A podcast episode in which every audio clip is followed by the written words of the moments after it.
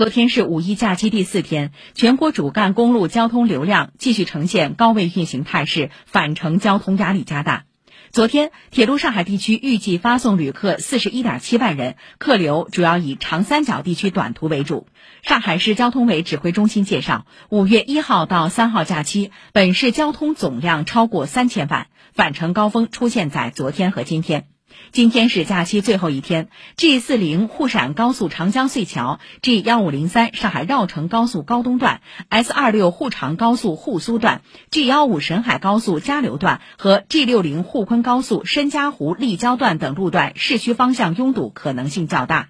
为疏散返程大客流，地铁一号线、二号线今天将加开定点加班车。